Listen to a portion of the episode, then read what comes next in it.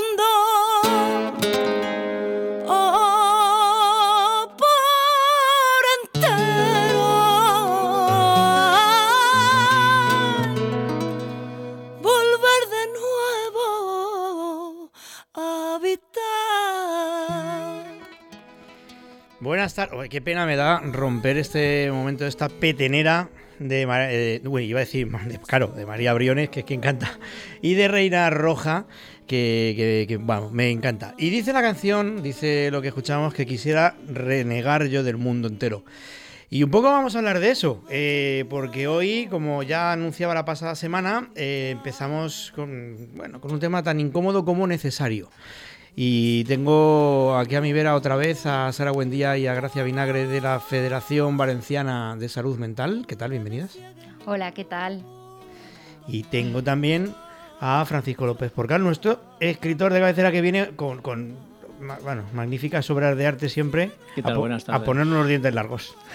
Bueno, eh, está un poco en línea con lo que vamos a escuchar ahora, con lo cual me callo, te doy paso para no desvelar nada. Pero sí, la verdad es que son dos grandes autores como otros que comentaremos después. Sí, pues eso, vamos a hablar del suicidio. es algo que no se suele tratar en los... Bueno, yo creo que cada vez más, pero durante mucho tiempo ha sido algo que no era cómodo o no estaba del todo aceptado hablarlo y tratarlo en los medios de comunicación, quizá por algún que otro mito, leyenda urbana sobre bueno, el incentivar, o, eh, no, sé, un poco como que se contagiaba ¿no? la, cosa. como que daba pie, ¿no? Daba pie, ¿no? Y bueno, yo soy de los que piensa que a veces hay que concienciar a la gente contándoles lo que de verdad pasa, y eso es un poco lo que hablaremos hoy. Porque además... Eh, eh, repasando un poco las noticias, eh, pues un poco el, tono que hay ahora mismo en la sociedad, pues desde luego en muchos casos es muy negativo. Y todo lo que oímos y todo lo que llegan, pues no lo sé, este fin de semana supongo que como todos os habrá llegado la, la noticia de este chico que en Madrid, en Getafe, que bueno, no, sé, no se sabe todavía si de manera voluntaria o no, pero consumiendo una cocaína rara, nueva, yo qué sé, yo es que ya estoy muy perdido con estas cosas, pero que con un Red Bull y dos gramos de una droga eh, han acabado pues, con su vida. Y este tipo de cosas, desde luego, es que nos ponen a todos los pelos de punta. Bueno, el que tenga, yo, yo lo de los brazos en todo caso. Pero bueno, sí, el caso es que, en fin, que son momentos, son, eh, es una etapa en la vida, en la sociedad, que yo creo que mm, debemos de estar un poquito pendientes de las cosas, no por morbo, sino en este caso por todo lo contrario, por concienciar y por animar a aquellos que, que puedan atravesar problemas a que vean que, oye, vale la pena agarrarse a la vida. Así que luego después, después del tiempo, entraremos en materia, pero eso, no te vayas, no te asustes porque lo vamos a hablar siempre en tono positivo. A todo o en todo tenemos herramientas para eh, salir de donde estemos. Así que nada, atento ahí. Juan, ¿tú qué? ¿Cómo estás? Yo muy bien, Rubén. Bien. Expectante de lo, del programa de hoy. Pues así estamos todos. Así que si quieres saber lo primero del todo, mm, gracias a Vilog, por supuesto, el tiempo que va a hacer mañana, pues empezamos con la tramoya. Vilog, el sistema invisible de bloqueo de cerraduras, patrocina la información del tiempo.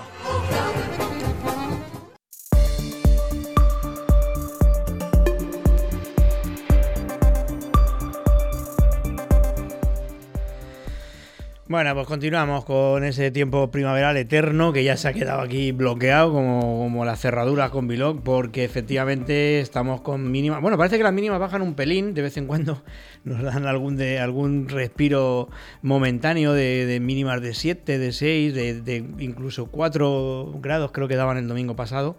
Pero bueno, para mañana volvemos a los 5 grados de mínimas, 19 de máximas. Así que nada, seguimos en primavera. Hay un arco grande ¿no? entre la temperatura mínima y la máxima. Así pasa, que estamos todos, lo hablábamos ahí fuera, está todo el mundo con los virus y con normal, si es que no... Pues es que tampoco llueve para que pueda barrer pues virus y limpiar la atmósfera, ¿no? Hombre, yo me he encontrado... Están a sus anchas. yo me he encontrado hasta cucarachas eh, por las aceras en algún momento que uno se las imagina en verano, en invierno, pero claro. Pero no ahora. Claro, claro, pues eh, eh, de verdad que he visto cucarachas, no hace, hace una semana me llamó la atención, ir por la calle y ver una cucaracha pasar. Digo, bueno, pues nada, así estamos. Así que nada, seguimos en primavera. Ah, para quien le guste estará encantado. Empezamos con la tramoya. Recuerda nuestro número de WhatsApp 693 460 489.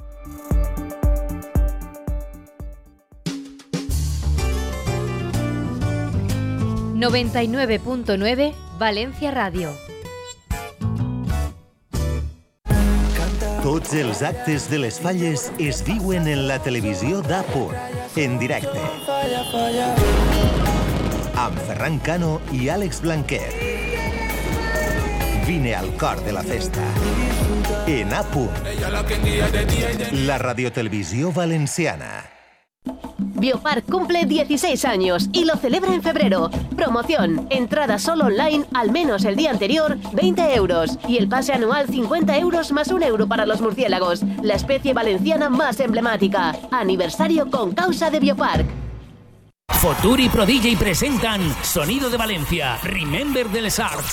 Sábado 2 de marzo de 2024. Ciudad de las Artes y las Ciencias. Apertura e inicio de puertas 16 horas. Entradas anticipadas ya a la venta en www.sonidodevalencia.com. Convierte tu hogar en un fortín inexpugnable. ¿Cómo? Con B-Lock, el bloqueador inteligente de cerraduras. B-Lock, sin cambiar la puerta ni la cerradura. Nadie entrará. B-Lock es la solución definitiva. Llama al 963-963-963 y convierte tu hogar en un fortín particular. 963-963-963 o entra en bloqueo.es. B-Lock, único sistema que te protege contra ladrones y ocupas. Atención a todos los afectados por la actual crisis. Empresario o autónomo, ¿quieres empezar de nuevo y acabar con todas tus deudas? Ley de segunda oportunidad has sufrido cortes de luz, agua o gas, solicitamos que te repongan esos suministros. Ah, y también te reunificamos y refinanciamos todas tus deudas. Y ya sabes, te revisamos gratuitamente tu hipoteca y reclamamos lo que el banco te ha cobrado de más por cláusulas abusivas, gastos, hipoteca, triodos, banque, etc. Llama a Jaime Navarro Abogados. Llama ya a Jaime Navarro Abogados. Teléfonos 646 227493. Repito, 646 227493. Así recuperarás siempre lo que es tuyo. Soy María Dueñas y quiero invitarte a que descubras el musical El tiempo entre costuras. Del 28 de febrero al 24 de marzo en el Teatro Olimpia. Si te gustó leerlo, te encantará vivir el musical El tiempo entre costuras. Entradas en taquilla y web. El tiempo entre costuras. Del 28 de febrero al 24 de marzo en el Teatro Olimpia.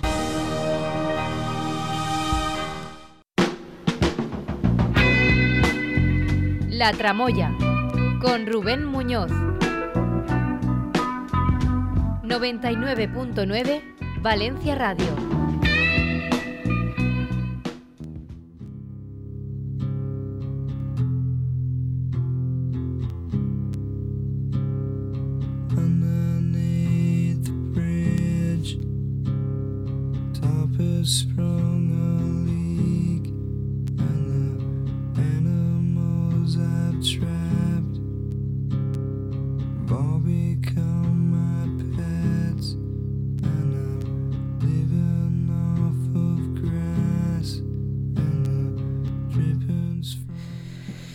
Bueno, pues precisamente con quien empezamos musicalmente es alguien que eh, cometió contra sí mismo ese mal del que vamos a hablar, es decir, eh, acabó con su vida de manera voluntaria. Bueno, en este caso concreto hay quien tiene otras teorías, pero no, no es el momento ni el lugar ahora hablar de ello. Eh, como hemos dicho en la presentación, bueno, hoy vamos a hablar del suicidio. Lo que pasa es que yo lo quiero enfocar, y yo creo que vosotras estáis en mi misma línea, desde el punto de vista primero real, es decir, cuál es la situación, porque como decimos durante mucho tiempo, yo creo que demasiado quizá eh, se ha intentado un poco acallar, ¿no? no se contaban medios de comunicación, era un poco como un tabú, con la buena intención también, por otro lado, de no hacer un efecto llamada, de que nadie se pudiese ver mm. eh, incentivado a, a repetir lo que otro había hecho y tal. Yo no sé si eso es una buena manera de evitarlo o no, pero yo soy de los que creo, y pongo como ejemplo los accidentes de tráfico, que cuando la DGT se puso a hacer accidentes de tráfico, o sea, perdón, anuncios y campañas un poco agresivas, es cuando yo creo que todos empezamos a levantar el pie del acelerador un poco, ¿no? Luego ya con el carnet por puntos se acabó ya la tontería. pero bueno, Ahí no hay más. Eh, pero sí, sí, al final es, eso, ¿no? Yo creo que a veces concienciar también es una manera de, hacer que la gente se dé cuenta. Y sobre todo por aquellos que estén pasando una situación, si no ellos mismos, alguien en su entorno cercano, ¿no? Y yo creo que necesitan una ayuda muy especial. Así que nada, contadme, porque las expertas y vosotras, y aquí estamos Francisco y yo, pues un poco expectantes ¿no? Bueno, pues primero el, agradecer ¿no? que tengamos este espacio y que podamos hablar de, suicidio, porque como bien dices, no, es un tema del que hemos hablado ¿no? en los últimos años, pero un poco la realidad obliga, porque los datos son bastante alarmantes, sobre todo en la población joven, y es, ahora mismo es la primera causa de muerte entre chavales de 15 a personas de 29 años en esa franja de, de edad, con lo cual la realidad obliga también a hablar. Hmm. Pero como bien comentabas antes, era, tenía, había ese miedo ¿no? a que fuera un efecto llamada, pero no, se, ha demostrado, los expertos han demostrado que hablar salva vidas, ¿no? el hecho de que, de que podamos eh, eh, vencer ese tabú, perder ese miedo y, el hecho de que una persona que, que, bueno, decide quitarse la vida, que además el, veremos las causas, ¿no? que no solamente una causa, pero lo que sí que es real es que hay un nivel de sufrimiento muy, muy, muy alto. ¿no?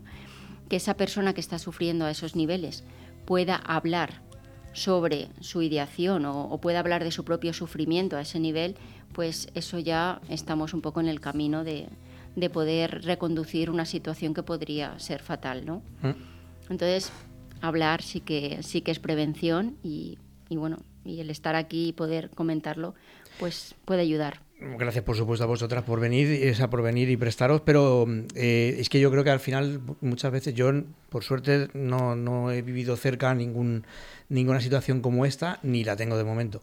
Pero creo que si la tuviese, eh, lo que necesitaría sería tener información, ¿no? Es decir, un poco a dónde acudo, a quién acudo, cómo lo puedo resolver, o sea, qué, herramientas tengo, y es un poco lo que, lo que creo que es interesante que valoréis. Sí, el, información. A ver, eh, sí que es verdad que antes eh, era un tema tabú por ese miedo ¿no? al efecto imitación, pero la evidencia es que hablar del suicidio de una manera responsable ayuda a, prevenir este tipo de conductas.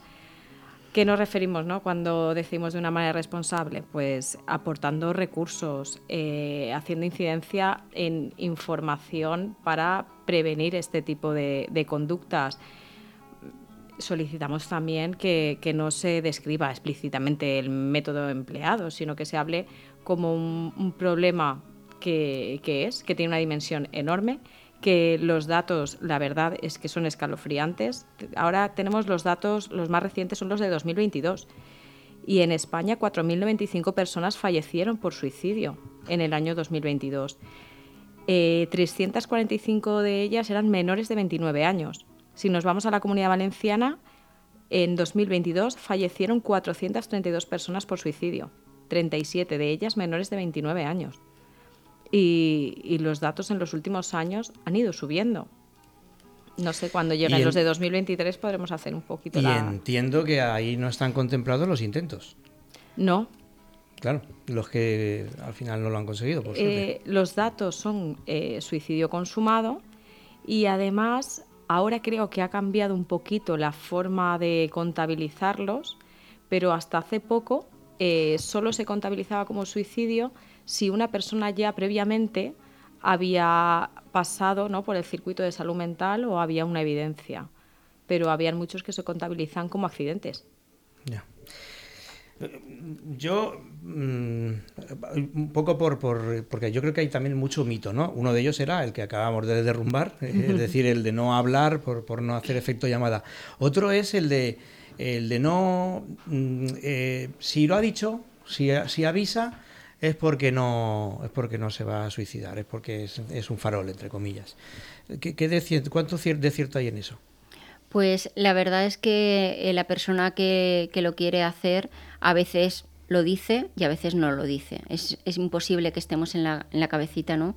de la persona que, ha planeado ¿no? un, suicidio. Entonces sí que es verdad que incluso hablas con, con, adultos, sobre todo en edades más tempranas, ¿no? que a veces lo confunden con una llamada de atención dice, no, ha sido, está llamando la atención, sobre todo en relación a las autolesiones, por ejemplo, ¿no? Pero bueno, en el caso de que llame la atención con una autolesión, habrá que atender también qué está pasando, ¿no? Entonces, son llamadas de atención que están demostrando que detrás hay un sufrimiento, con lo cual hay que atender ese sufrimiento. Eh, cuando una persona eh, decide quitarse la vida, evidentemente no quiere morirse, ¿vale? Lo que quiere es dejar de sufrir, eso, sí que es algo que, que, es importante concienciar, ¿no? Para que podamos entender un poco la situación, pero la persona pasa por diferentes fases, es decir, uno no se levanta diciendo pues hasta aquí, ¿no? Sino que es un sufrimiento acumulado. ¿Vale? Los problemas se van haciendo cada vez más grandes, se van acumulando otros problemas asociados como puede ser, por ejemplo, ¿no? algunas, algunos métodos de evasión, como el alcohol, las drogas y tal, y al final eso se vuelve una pelota que la persona no sabe por dónde tirar y se, y, se forma como una visión de túnel en el que la única salida ¿no? es, es el suicidio. ¿no? Pero hasta llegar ahí, cada uno pasa por un proceso.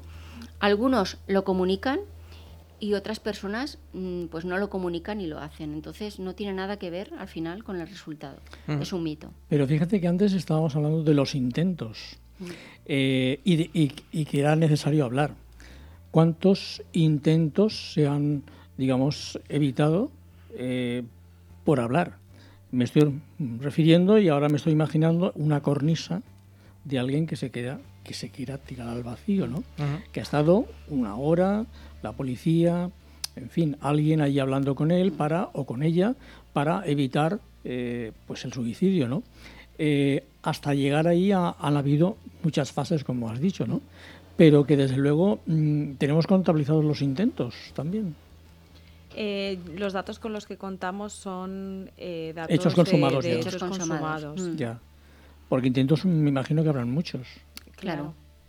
De hecho, no me acuerdo ahora para la próxima vez lo investigo y lo busco. No sé si era que cada por, por cada hecho consumado había 10 tentativas, creo recordar, pero no lo tengo claro. Pero creo que eran 10. Claro, es que yo me estoy acordando que hace unas semanas estábamos hablando de la depresión infantil.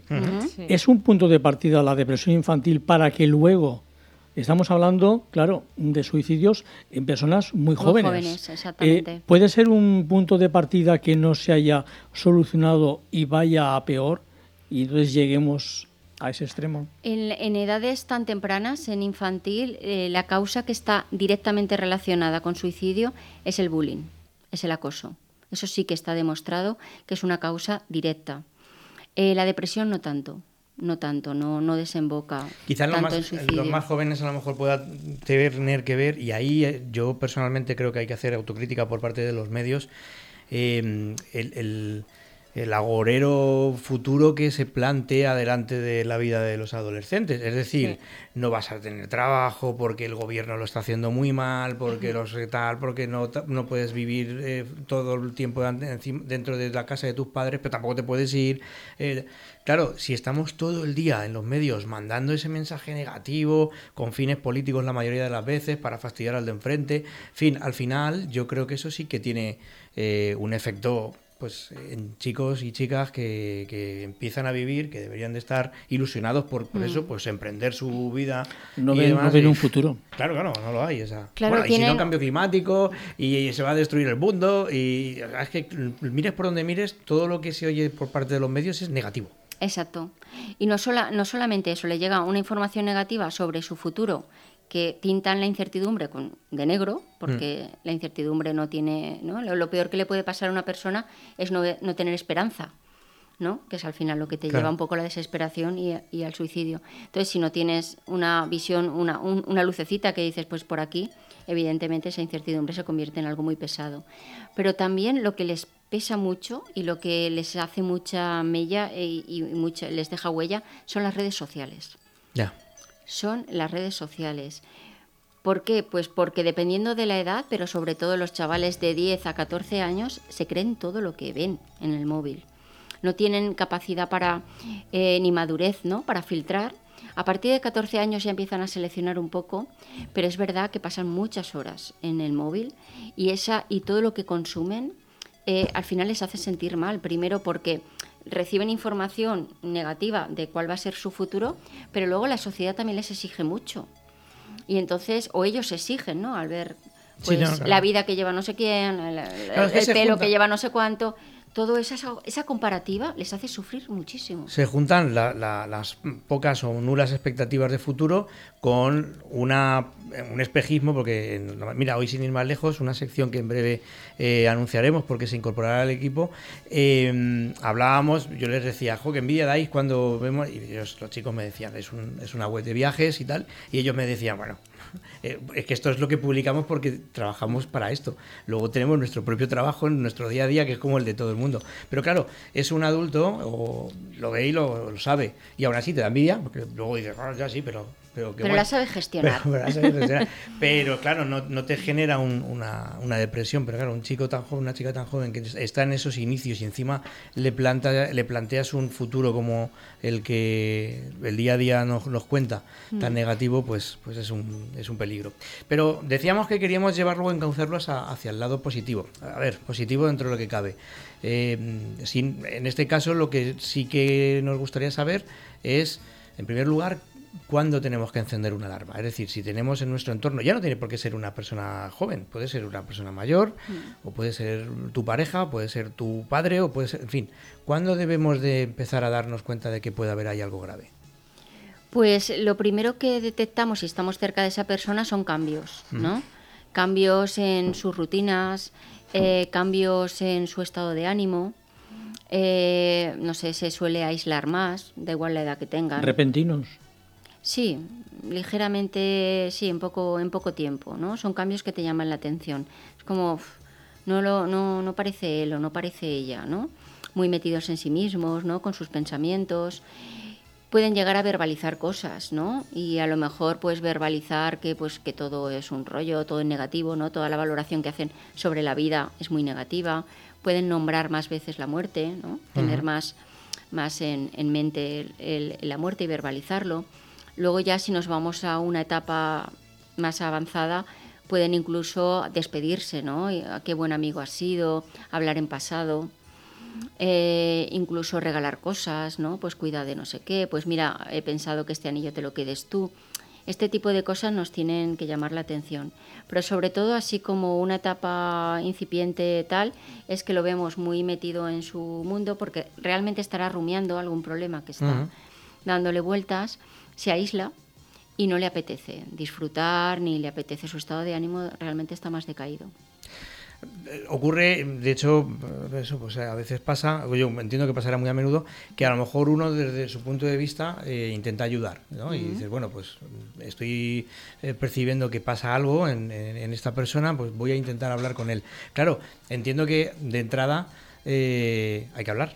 No, no, no, como decíamos, decíamos antes, ¿no? El tabú de no lo voy a comentar, no sea que le dé la idea, no, en este caso sí, hay que hablar. Y, si vemos que necesita ayuda médica y no la quiere aceptar, claro, si es un menor no hay problema, porque le llevas y ya está. Mm. Pero si es un adulto, ¿qué hacemos? Pues lo único que podemos hacer es ponerle, ponerle a disposición, ¿no? Pues un teléfono que, bueno, me ha venido ahora a la mente, ¿no? El 024, que es, un, es un teléfono eh, son tres cifras a nivel nacional, gratuito, que todo el mundo puede tener acceso y, detrás pues hay profesionales que, están para, para atender ¿no? una ideación suicida o una situación de sufrimiento. Entonces, bueno, lo único que podemos hacer es ofrecerle ¿no? esos teléfonos, esa ayuda, el teléfono de un psicólogo, de, una, de un profesional, intentar acompañarlo o acompañarla a, esa primera visita o hacérselo fácil para que no se sienta solo o sola en todo ese proceso. Y, bueno, y poco más, ¿no? El, facilitarle la poner a disposición de esa persona tal. Si vemos que la situación eh, es bastante inminente y tal, pues acompañarles a la puerta de urgencias o llamar al 112 si vemos una situación grave. Pero sobre todo que no se sienta solo o sola en esa, en ese momento y si vemos que la situación peligra, evidentemente quedarnos con esa persona hasta que venga un, médico. A nivel de instituciones eh, que ayudas, aparte del 024, mm. eh, ¿tenemos algún tipo de ayuda concreta? ¿Algún, pues eso, no lo sé, si algún servicio de la seguridad social, psicólogos especializados? La puerta de entrada siempre es atención primaria. Es ir al, médico de cabecera, comentarle, ¿no? Si, bueno, si es que vas acompañando a esa persona o esa persona, por ejemplo, no quiere acudir, pues a lo mejor podemos también ir nosotros a ver cómo podemos ayudarle y desde ahí ya valora si, si se hace una derivación a, a salud mental. Lo que pasa es que, bueno, pues estamos como estamos.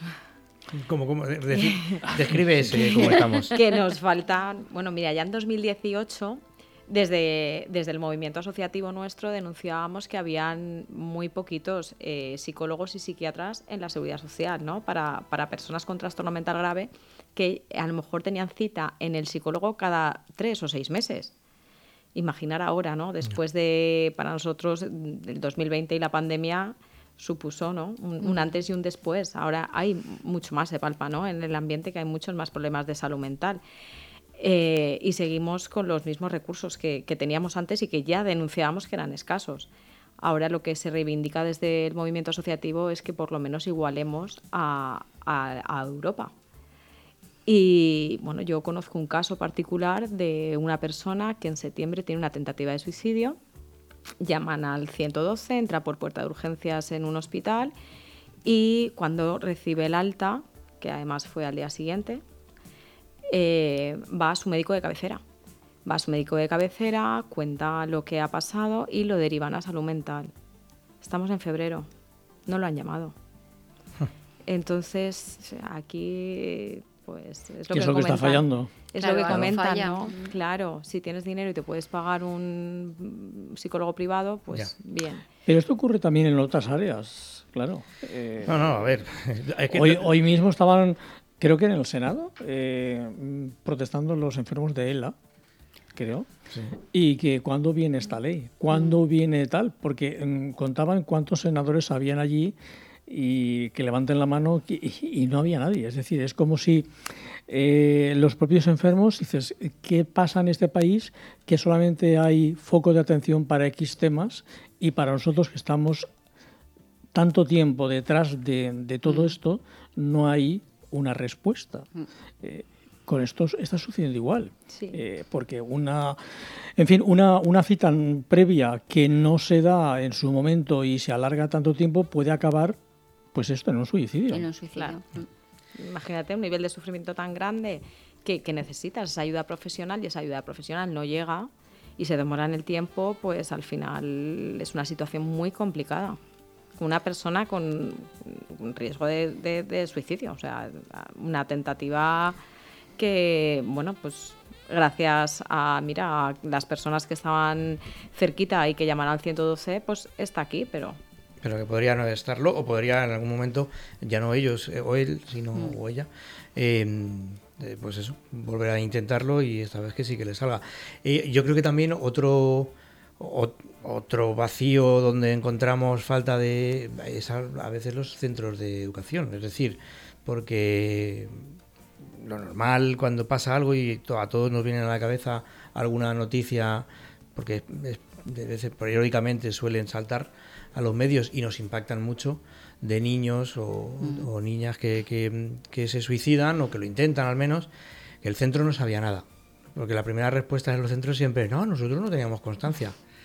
Bueno, si la cosa ha llegado a ese punto, digo yo que alguien se habría dado cuenta. O no estamos haciendo bien nuestra parte, nuestro trabajo, porque si no, no, se explica. Entonces, al final yo creo que también un poco, pues eh, eso, ¿no? Por parte de administraciones, por parte de, en este caso, responsables de centros escolares, profesores, que yo entiendo que todo es muy difícil, que... Que tienen los tiempos que tienen. Está claro, sí, yo, yo, yo creo que todos lo entendemos. Y el médico que está en su consulta, pues hace lo que puede. Y que el problema no es suyo, el problema es que no hay más para ayudarle, eso lo tenemos claro, pero... El problema también de los centros por algún caso así que hemos tenido, pues que también es verdad que luego si, si son menores eh, hay que ¿no? poner sobre aviso a la familia, mm. eh, hay que coordinarse con un servicio de salud mental. Al final la familia es la que tiene que, entrar en el circuito y hay veces que, la familia pues tampoco no, no, no quieres no quieres aceptar, ¿no? Es no, no, todo está bien, no, no quiero aceptar que aquí pueda haber un problema y luego, pues la falta de recursos, que es que a lo mejor sí que llegas a, salud mental, pero los tiempos pues no son los que deberían de ser. A ver, yo creo que ese es un poco el mal endémico de esta sociedad también. Que tampoco eh, hemos empezado diciendo que hacíamos un poco de autocrítica con el tema de los medios y no vamos a incidir ahí. Pero sí que es verdad que al final el tema de recursos económicos para cosas que verdaderamente son necesarias y no otras tantas que vemos todos los días a políticos peleándose por de uno y del otro lado por cosas que realmente a ningún ciudadano nos importan tres pepinos. Eh, y en cambio estas, que sí, pues a veces son las menos llamativas hasta que salta la noticia. Entonces es mm. cuando todo el mundo quiere salir en la foto o al revés, no quiere salir en la foto y le echa la culpa a otro. Pero es cierto que hay un montón de responsabilidades y yo creo que sí que se podría hacer mucho más de lo que se hace. Hay un, tema que, es posible que a lo mejor induzca al suicidio, que es el tema de la soledad. La soledad yo sé de, instituciones, hablando en positivo, instituciones, parroquias, eh, centros eh, que se prestan a, hacer compañía, sobre todo a las personas mayores, ¿no?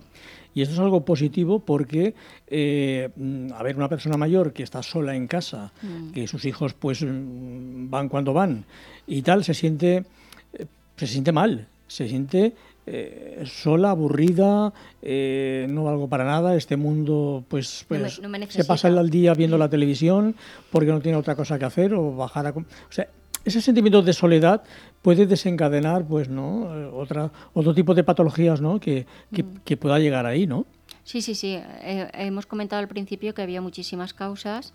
Algunas de las causas están muy asociadas a la edad no y en este caso la soledad pesa mucho y llegados a ese punto de la vida no en ese momento también de la vida en la que pues te sientes no que, que a lo mejor no estás tan en activo como, como antes eso puede llevar a una bajada de vitalidad de la persona y se encuentra con falta de energía y encima está solo o sola, pues la verdad es que puede generar una, una, aflicción muy grande en la Totalmente. persona. Ahí de nuevo, en esta edad y en todas las edades, hablar siempre es, es un signo de salud mental. ¿vale? El hecho de que, yo que sé, de que no estén solos, de que puedan hablar, ¿no? A través de las asociaciones que comentas y tal, y puedas contar un poco cómo te sientes, ¿no? Con edades avanzadas, ya es, eh, ya es un mecanismo de, prevención el que puedan contarle su día a día, cómo se han levantado, cómo tal, o le duele la cadera, ese tipo de cosas. Que va todas las tardes, dos veces a la semana, mm. a hacer compañía pues a un anciano y le cuenta, pues, en fin. Hablan. es necesario hablar y comunicarse y entonces se encuentra mejor porque ha hablado. Hablan, sí. exacto. El hablar es súper importante. Hay otro dato y es que los hombres se suicidan tres veces más que las mujeres. Sin embargo, las mujeres somos diagnosticadas con mayor frecuencia de depresión. ¿No? Entonces, sí, curioso, es paradójico. Claro. Bueno, a lo mejor la respuesta a eso también está en que los hombres somos más reacios a tratarnos o a Ah. ir a un médico. A pedir ayuda. A pedir ayuda A pedir en general. Y habláis menos. Bueno, no todos, ¿eh? Que- Pregúntale a mi mujer y verás. Eh, no, un poco en general contáis menos, un poco lo que sentís dentro, si hay algún problema. Es como que lo compartís menos. Yo creo que está el, la, la idea esta de que es, bueno, pues eso, que llorar es para mujeres y para niños. Entonces, si, si cuentas lo que te pasa o te- muestras una debilidad que no está como bien vista, ¿no? En, en la virilidad del, del hombre. Y bueno, pues... Pero fíjate que hay escritores que hacen catarsis al escribir. Sí, no, no, bueno, yo esto lo digo muchas veces. Es importante. eh, Más o menos disfrazado, pero están volcando Todo. todas sus, todos sus traumas, todas sus, todos sus problemas internos. Y bueno, y hay verdad- verdaderas obras de arte, ¿no? De la literatura, ¿no? Que reflejan pues ese trauma que ha ido arrastrando a lo largo de toda su vida, ¿no? Y le sirve como, como, un- como un desahogo, ¿no? El, el- el escribir, ¿no? Es Porque es algo que sale de la propia persona, ¿no? Y se vuelca en un papel. Es que al final yo creo que, y es- esto muchas veces sale eh, el tema los jueves sobre todo, por el, por- porque es- lo dedicamos más a la música y demás, el autor, ya sea literario, ya sea musical, generalmente esa es su vía de escape. O sea, normalmente eh, la música, cuando tú compones una canción y una letra, generalmente si lo haces sobre todo de forma amateur todavía más, eh, lo haces para un poco vaciarte. O sea, es una terapia que, que, que tú... o sea, por eso a veces llama tanto la atención que luego hayan artistas, pues gente que lo tiene todo. Hemos empezado con Kurt Cobain, con eh, Nirvana, pues un muchacho que con 27 años había llegado a, a lo que cualquier mm, crío aspira, o sea, una estrella del rock and roll, vamos, a nivel mundial, historia de la música y de pronto, pues, eh, bueno, en este caso además es que había un condicionante, por cierto, mira, una buena pregunta por ahí. En este caso había un condicionante familiar. Él tenía varios eh, eh, familiares que le precedían que se habían suicidado. ¿Esto ocurre con... O sea, quiero decir, ¿hay algo científico ahí o es casualidad? ¿Hay- se, se hereda de alguna manera esa tendencia? Hombre, no es que se herede, puede, puede haber algo genético en cuanto a la depresión, por ejemplo, que sí que tiene un factor genético, pero sí que es verdad que a lo mejor ha crecido en un ambiente en el que se ha hablado de este tema, ha estado presente este tema, digamos, que, que- que lo tienes más presente que otra persona en la que no haya tenido ningún familiar ni ningún antecedente. O sea, que ahí sí que puede haber un poco de efecto llamada. Ahí, al tenerlo de cerca... Ahí, claro, si lo has tenido más de cerca y lo has interiorizado de alguna manera porque ha formado parte de tu ambiente. Y, y has crecido, ¿no? Como que esa es la eso. única Mm. salida al sufrimiento. Mm. Puedes relacionar, puedes relacionarlo como una salida. Y es que yo creo que, y creo que con vosotras lo hemos hablado en algún otro programa, eh, esta tendencia educacional que hay en esta nueva era de no aceptar las negativas, de salir Las frustraciones. las frustraciones. Ya se frustrarán más adelante, claro. Claro, yo creo que al final también eso va en esa dirección. Es decir, pues si tú no sabes aceptar, pues eso, que te has equivocado, que- o que lo que quieres no lo puedes conseguir porque sencillamente no se puede, eh, a lo mejor, pues entonces empiezas a buscar las salidas que, que- que no debes. Y en este caso es, es una. ¿no? Claro, y el no dejarles hacer ni resolver los problemas. Hace poquito estábamos en una clase ¿no? y preguntamos también, eh, ¿normalmente resolvéis vuestros problemas os los resuelven?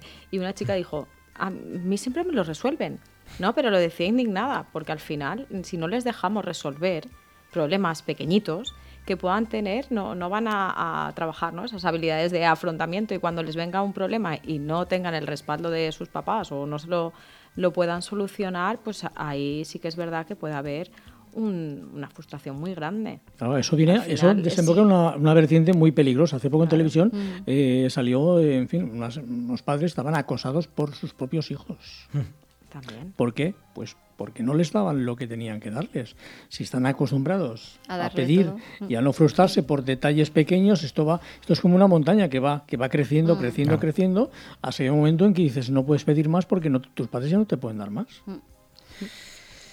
La verdad es que es un tema para, para hablar mucho, muy largo y La verdad es que es para pensar, sobre todo. Yo creo que más para hablar, eh, digo en un medio de comunicación, para que uno mismo analice, sobre todo si, oye, puede ser que alguien en su entorno eh, pueda estar atravesando este esta situación o, no, uno mismo. Es decir, pues al final yo creo que tampoco esto se planea. Tú empiezas a encontrarte mal, desarrollas una depresión que al fin y al cabo es una enfermedad y que tampoco es culpa de nadie, ni tuya siquiera, y puedes ir poco a poco perdiendo el control hasta verte en una situación como esa. Entonces yo creo que el mensaje que, queda patente es que hablar sí, es decir, hablar siempre que se pueda, mm. eh, sobre todo si, eres tú el afectado del problema o cercano.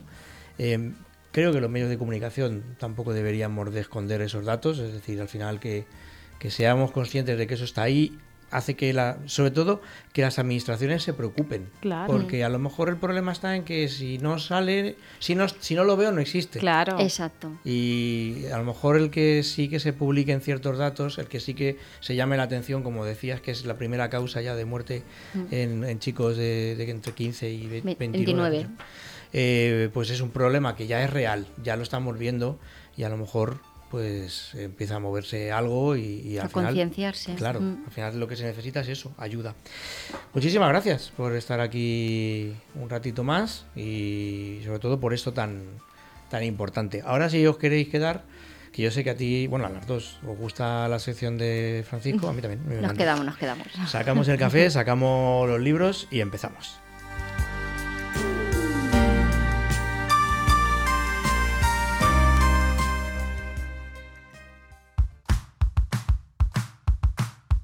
99.9 Valencia Radio.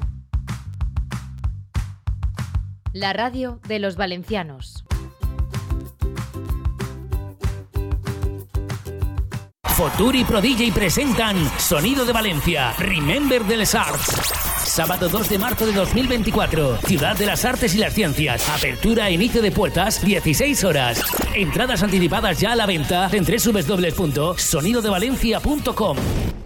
Pots començar les falles amb la planta o començar-les molt abans, com un autèntic faller, amb el Conciertazo Amstel. Viu les falles amb la música de De Pedro, Eliella, Inmir, Cebrián i León Benavente el pròxim 8 de març als Jardins de Vivers. Descobrís com aconseguir la teua entrada en planazosams.com. Amstel recomana el consum responsable.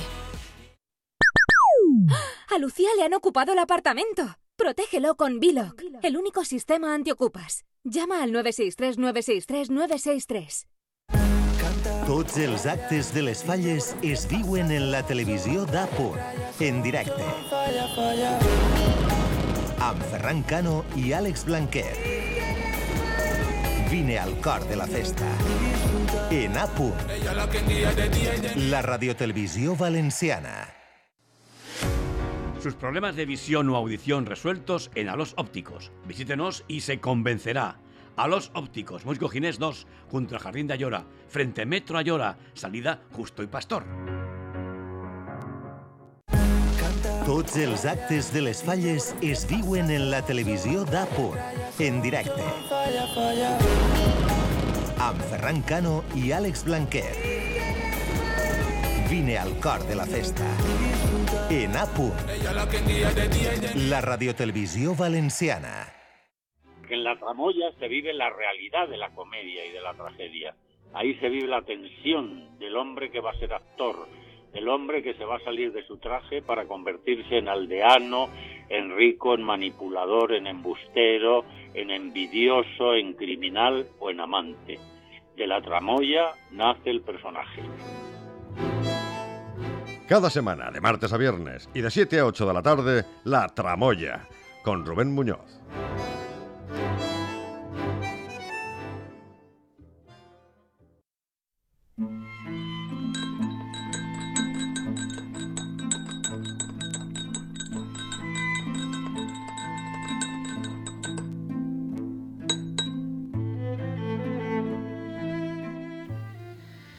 Bueno, pues cuéntanos, bueno, antes de tomarnos el café. Yo ya estoy con dos sorbos.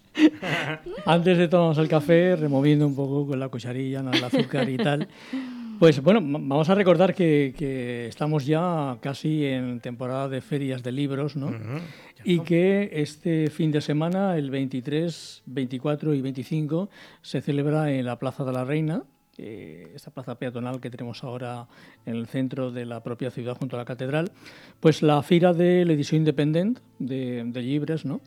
Y que es una buena oportunidad para que nos acerquemos a comprar libros y que, bueno, ya hablamos de la lectura, creo que la semana pasada, lo necesario que es la lectura, que ha subido el índice de, lectores en la comunidad valenciana, lo cual es importante.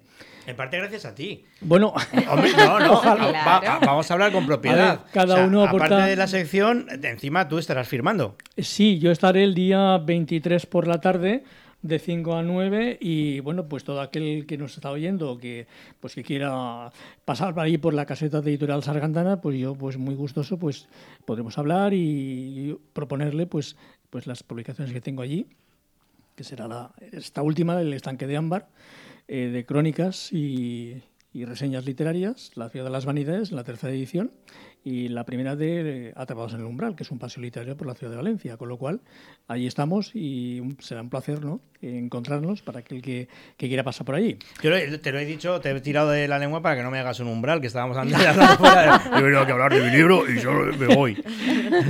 no, pero vamos, eh, sí, la verdad es que encontrarse con, con, una feria así, pues, pues es la, yo siempre he dicho que una feria del libro es la fiesta de los libros, porque además es que vemos a los escolares eh, llegar allí y asombrarse, caray, cuántos libros hay aquí, ¿no? Y vienen de los colegios. En fin, es una fiesta, ¿no? Porque ya para los más pequeños, pues hay cuentos infantiles, libros juveniles, y, por ahí se empieza. Y a partir de ahí, pues, pues eh, hay un alrededor de, digamos, de la feria se crea un ambiente eh, muy bonito, ¿no? Y eso es importante. Entonces, yo hoy, en relación con el tema que estamos tratando, eh, creo que hay un, reportaje que me llamó la atención, que mm, ¿por qué hay escritores que se suicidan? Eh, a lo largo de la historia, ah. pues tenemos constancia de, autores que se han suicidado, pues porque la condición humana pues es muy amplia y tiene sus aristas muy complicadas, ¿no? Y bueno, leí una entrevista de, de un psiquiatra, José Antonio Pérez Rojas, que decía algo que me llamó la atención, que explora si la, si la, profesión, de, la profesión de escritor es una profesión de riesgo. Se plantea. Hombre, a mí Curioso, me un montón la espalda hoy y ya hemos dicho que podía ser de estar escribiendo. Pues, no sé yo. No ya por las posiciones, ¿no? Sino porque eh, en realidad, pues, eh, bueno, el, el, el, viaje que hace, digamos, el escritor hacia la historia, pues eh, fíjate que en el viaje de la, de la creatividad eh, se plantea este psiquiatra si se necesita una estructura interior fuerte para que el viaje pueda ser de ida y vuelta y no solo de ida. Y esto mm, yo creo que le pasa mucho a los actores. No sé qué, es lo que opináis, porque, porque hay actores. Yo escuché una vez una entrevista con Concha Velasco que, que bueno, que decía que había que creerse el papel. Mm. Y eres la persona que tú es, o sea, te metes tanto dentro del papel que, que tendrás que abandonar un poco esa personalidad para no ser tantas personas como papeles interpretas. hay, hay, casos y se conocen, bueno, de hecho, sin ir más lejos, es que no me acuerdo nunca, Harvey, bueno, el que hacía de Joker con Nolan, que, que dicen, ¿qué pasa? Sí, sí, no, no ah. del Joker, del Joker. Vale, no, no, eso que dicen que, el problema que tenía ese chico era que se metía tantísimo en el papel que era incapaz de salir de él en su tanto con el personaje, en su vida real era incapaz de salir y al final, pues fíjate. Fíjate que la noción de patología mental pues nos conduce a la relación pues mil veces comentada entre lo que es la creatividad y la locura.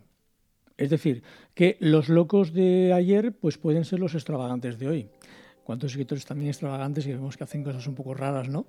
y, tal, porque, bueno, yo conozco una anécdota de Camilo José Cela que también tenía cada comentario, pues que te podía echar. ¿La de la palangana de agua? Sí, sí, eh, aparte de la palangana de agua, yo recuerdo una, una vez una, una, periodista que fue a entrevistarla a su casa y la tiró a la piscina, talmente, ¿no? Eh, bueno, una serie de cosas así un poco extrañas, ¿no? Y, pero bueno, eh, aquí tengo dos, dos libros encima de la mesa. Uno es de María José de Larra, los artículos, selecciona aquellos famosos artículos. Y otro grande que es Ernest Hemingway. Eh, aquí en este volumen está Dios a las armas, las nieves del Kilimanjaro y otros relatos. Recordad también que escribió París no era una fiesta. Eh, que en realidad empezó a escribirse en Valencia, en el Hotel Reina Victoria, ¿no? Eh, creo que contaba antes, ¿no? Como siempre, la invisibilidad de Valencia, ¿no? Que parece que el tema se fue a Pamplona y hay gente que va a Pamplona por recordar a Hemingway cuando una novela se empezó aquí a escribir en Valencia. Pero bueno, esto suele, esto suele pasar, ¿no?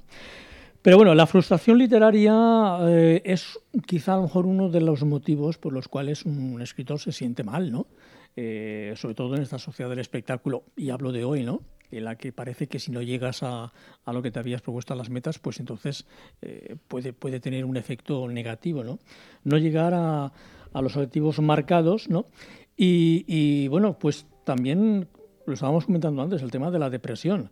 Si el escritor atraviesa alguna fase interior en la que su visión crítica de, la, de las cosas del mundo, de la sociedad, eh, se hace sentirse mal, hay autores que se han suicidado por ese motivo.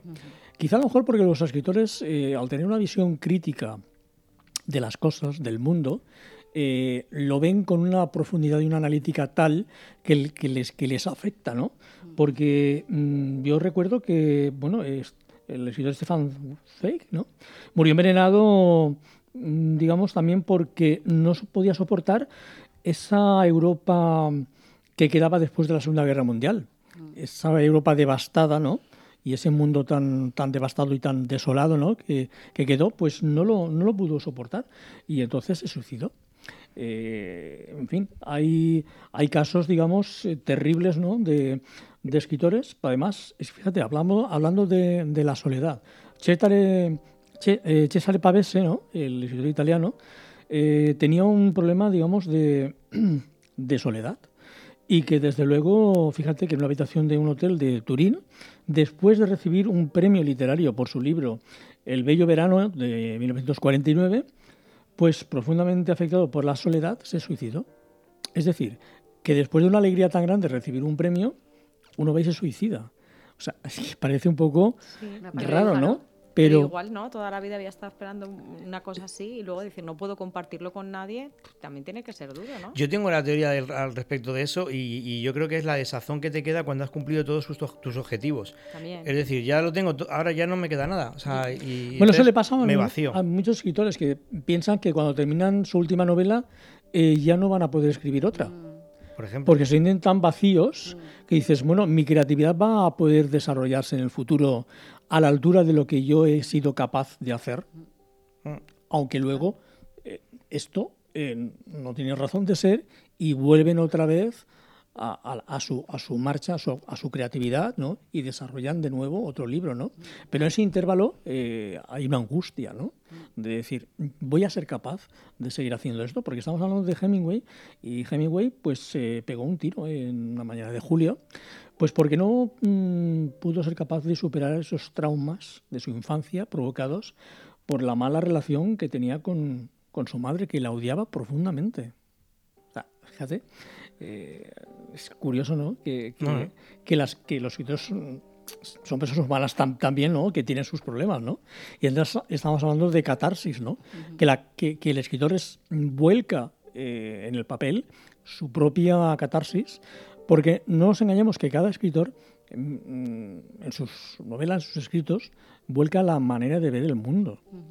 Y el mundo a su manera, eh, su capacidad crítica, su capacidad de analizar el entorno familiar, social, económico, pues en realidad es, su forma de ver el mundo. Y si esto, y si el mundo, fíjate cómo está, eh, eh, sobre todo si el, personaje, el escritor, el autor es muy sensible para ello, pues no, le puede llevar a un, a un desastre, ¿no?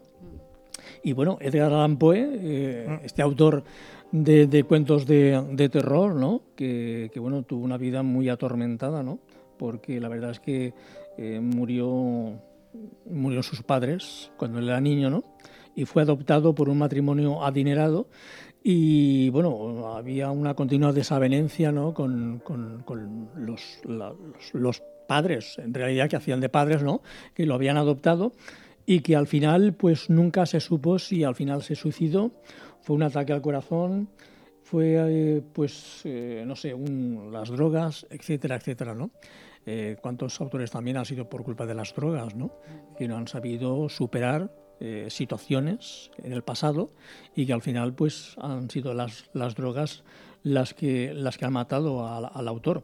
Un autor japonés muy, muy emblemático en Japón, Yoko Mishima, ¿no? bueno, se suicidó haciéndose el harakiri, claro. Entonces, eh, fíjate, una sociedad tan avanzada como Japón, ¿no?